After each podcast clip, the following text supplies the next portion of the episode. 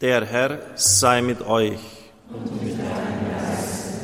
Aus dem heiligen Evangelium nach Markus. In jener Zeit ging ein Schriftgelehrter zu Jesus hin und fragte ihn, welches Gebot ist das erste von allen? Jesus antwortete, das erste ist, höre Israel, der Herr unser Gott ist der einzige Herr. Darum sollst du den Herrn, deinen Gott lieben mit ganzem Herzen und ganzer Seele, mit all deinen Gedanken und all deiner Kraft. Als zweites kommt hinzu, du sollst deinen Nächsten lieben wie dich selbst. Kein anderes Gebot ist größer als diese beiden. Da sagte der Schriftgelehrte zu ihm, sehr gut, Meister, ganz richtig hast du gesagt. Er allein ist der Herr und es gibt keinen anderen außer ihm und ihn mit ganzem Herzen, ganzem Verstand und ganzer Kraft zu lieben und den Nächsten zu lieben wie sich selbst, ist weit mehr als alle Brandopfer und anderen Opfer. Jesus sah, dass er mit Verständnis geantwortet hatte und sagte zu ihm, du bist nicht fern vom Reich Gottes. Und keiner wagte mehr, Jesus eine Frage zu stellen. Evangelium unseres Herrn Jesus Christus.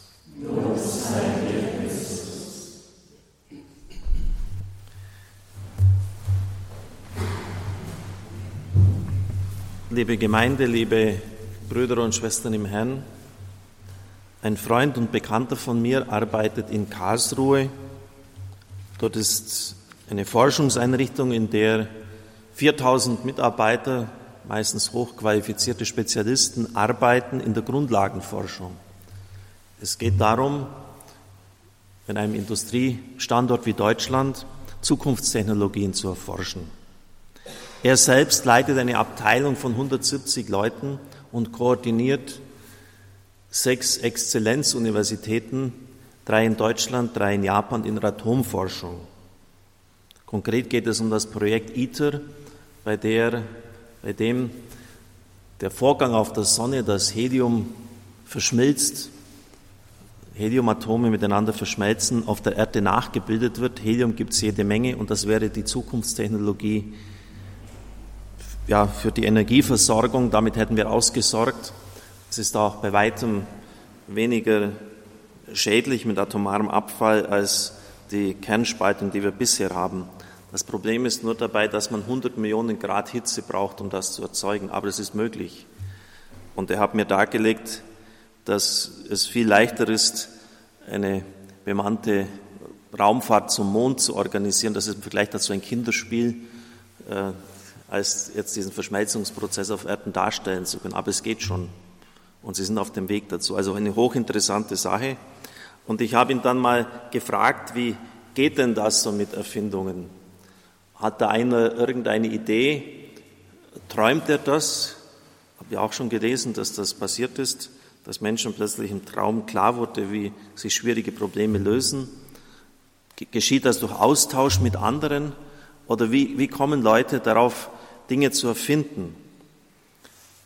Und er sagt, das ist eigentlich gar nicht so schwierig, wenn man sich vorstellt. In den großen Wissenschaftsmagazinen Nature und Science, die in Amerika herauskommen, ist eigentlich alles, was man heute weiß, veröffentlicht. Und die Tüchtigkeit besteht darin, zu erkennen, wie das eine mit dem anderen zusammenhängt. Dabei besteht die Genialität, so entstehen Innovationen, Erfindungen. Wie man bestimmte Dinge, die zunächst einmal unabhängig für sich erforscht worden sind, miteinander in Verbindung kombinieren kann. Und er hat mir dann ein anschauliches Beispiel gegeben, das erste Auto.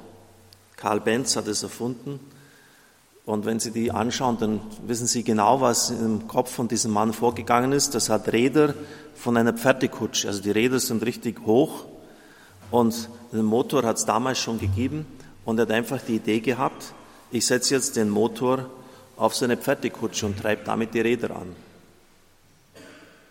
Äh, eigentlich sowas von simpel und äh, normal und trotzdem war es genial. Und das Ganze ist jetzt schon über 100 Jahre her. Im Grunde genommen sind wir darüber nicht hinausgekommen.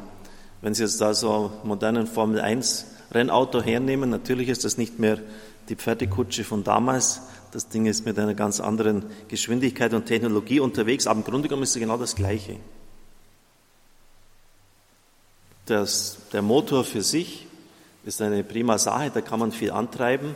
Mit der Pferdekutsche kommen sie vorwärts und die Genialität von Karl Benz bestand, dass er das kombiniert hat. Deshalb sind die ersten Autos motorbetriebene Kutschen gewesen, kann man wohl sagen. Bis man dann draufgekommen ist, die Räder können ja viel kleiner sein und der Antrieb sich dann immer mehr optimiert hat. Im heutigen Evangelium ist es nichts anderes. Das Shema Israel, höre Israel, betet der gläubige Jude täglich. Und wir beten es auch oft in der Liturgie der Kirche, in der Komplett etwa. Du sollst den Herrn, deinen Gott lieben mit ganzem Herzen, mit ganzer Seele und mit ganzer Kraft. Deuteronomium 6,5. Jesus zitiert das. Mit ganzem Herzen merken Sie sich diese Worte bitte, ganzer Seele und ganzer Kraft. Levitikus 19,18, du sollst deinen Nächsten lieben wie dich selbst, ich bin der Herr. Diese Liebe hat sich zunächst nur auf den Volksgenossen bezogen. Und wenn Sie das Alte Testament kennen, dann wissen Sie, dass da viele detaillierte Einzelvorschriften sind. Die Kombination macht es. Das ist wie bei einer Erfindung. Das ist die Genialität Jesu gewesen. Beides ist gleich wichtig. Es gehört innerlich zusammen. Die Gottesliebe ist nur dann echt, wenn sie sich in praktizierter Nächstenliebe als gültig erweist, wenn ich den Nächsten liebe. Es ist so leicht zu sagen, ich liebe dich, Gott, und viel zu beten, aber wenn ich zu Hause garstig bin und keines mit mir aushält, was soll denn diese Gottesliebe? Und da gibt es viele Spezialisten, die in dieser Weise unterwegs sind, dass sie meinen, wie groß ihre Gottesliebe ist, aber in der Praxis ist völlige Fehlanzeige. Die Nächstenliebe erreicht auch nur dann ihre Höhe und ihre Weite, wenn ich im nächsten Gott sehe. Ist auch irgendwie völlig klar. Matthäus 25, 40, das Kriterium im Endgericht, was ihr dem geringsten meiner Brüder getan habt, habt ihr mir getan. Mutter Teresa, 24 Stunden lang berühren wir den Leib des Herrn, sind wir bei ihm in der Anbetung und wenn wir den Ärmsten der Armen dienen. Sie hat immer gesehen, dass wir darin Christus letztlich dienen. Dieses Doppelgebot ist der innere Faden, der Verständnisschlüssel für alles, wie ich eingangs schon gesagt habe. Außerhalb dieses Gebotes etwas zu betrachten heißt, es falsch zu sehen.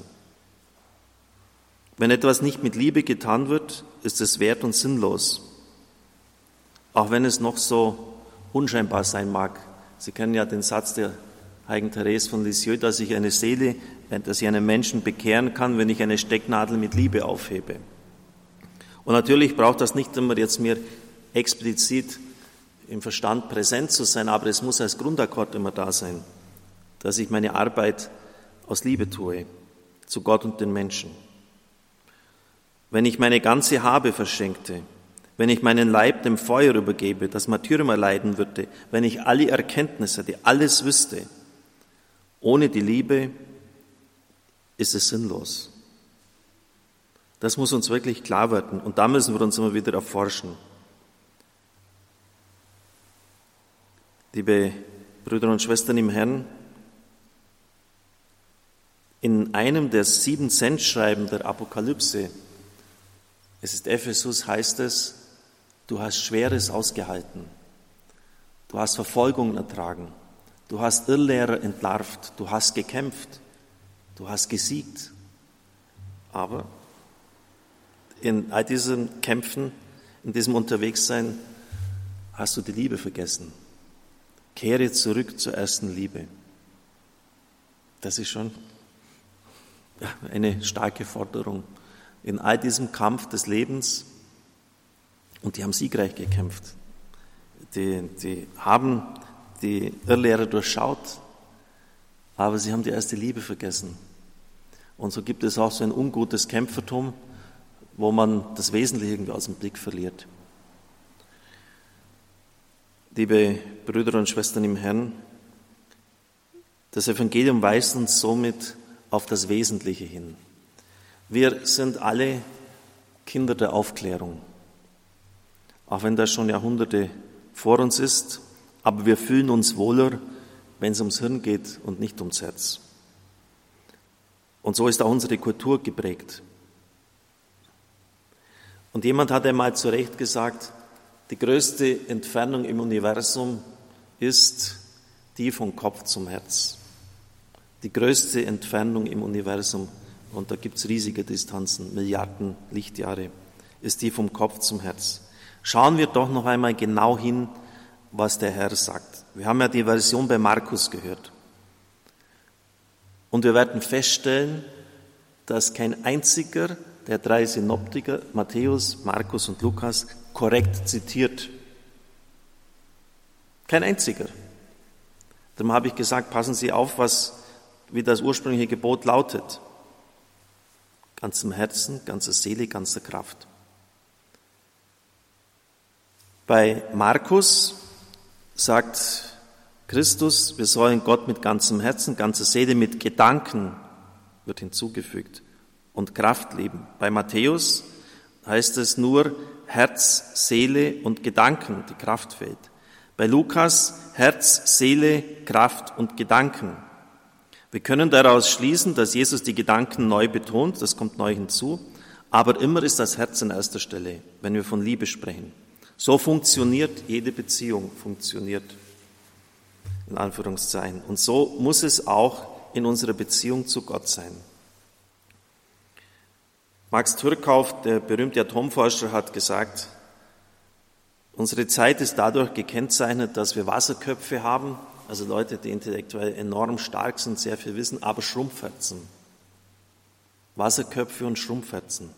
Und wir alle wissen, am Abend des Lebens nach Johannes vom Kreuz werden sie dich, die Dreifaltigkeit, in der Liebe examinieren, untersuchen. Te examineran heißt es im Spanischen. Das heißt, das Maßband wird dann nicht um den Kopf gelegt, sondern um das Herz.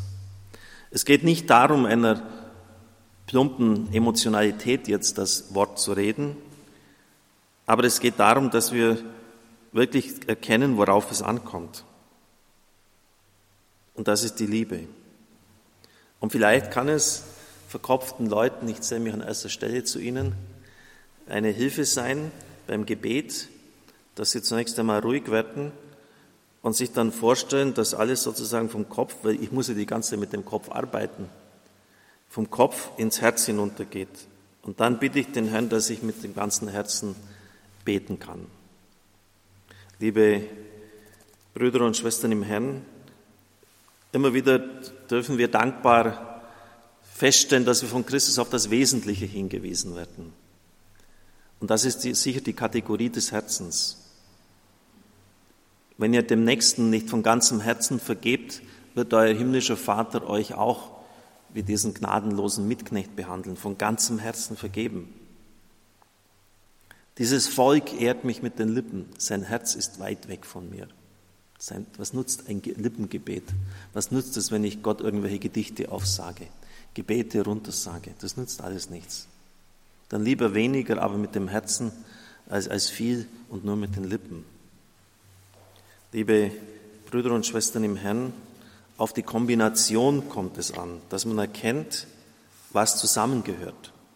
In der naturwissenschaftlichen Forschung funktioniert so und auch im geistlichen Bereich. Gottes und Nächstenliebe, das ist das Entscheidende. Darauf kommt es an.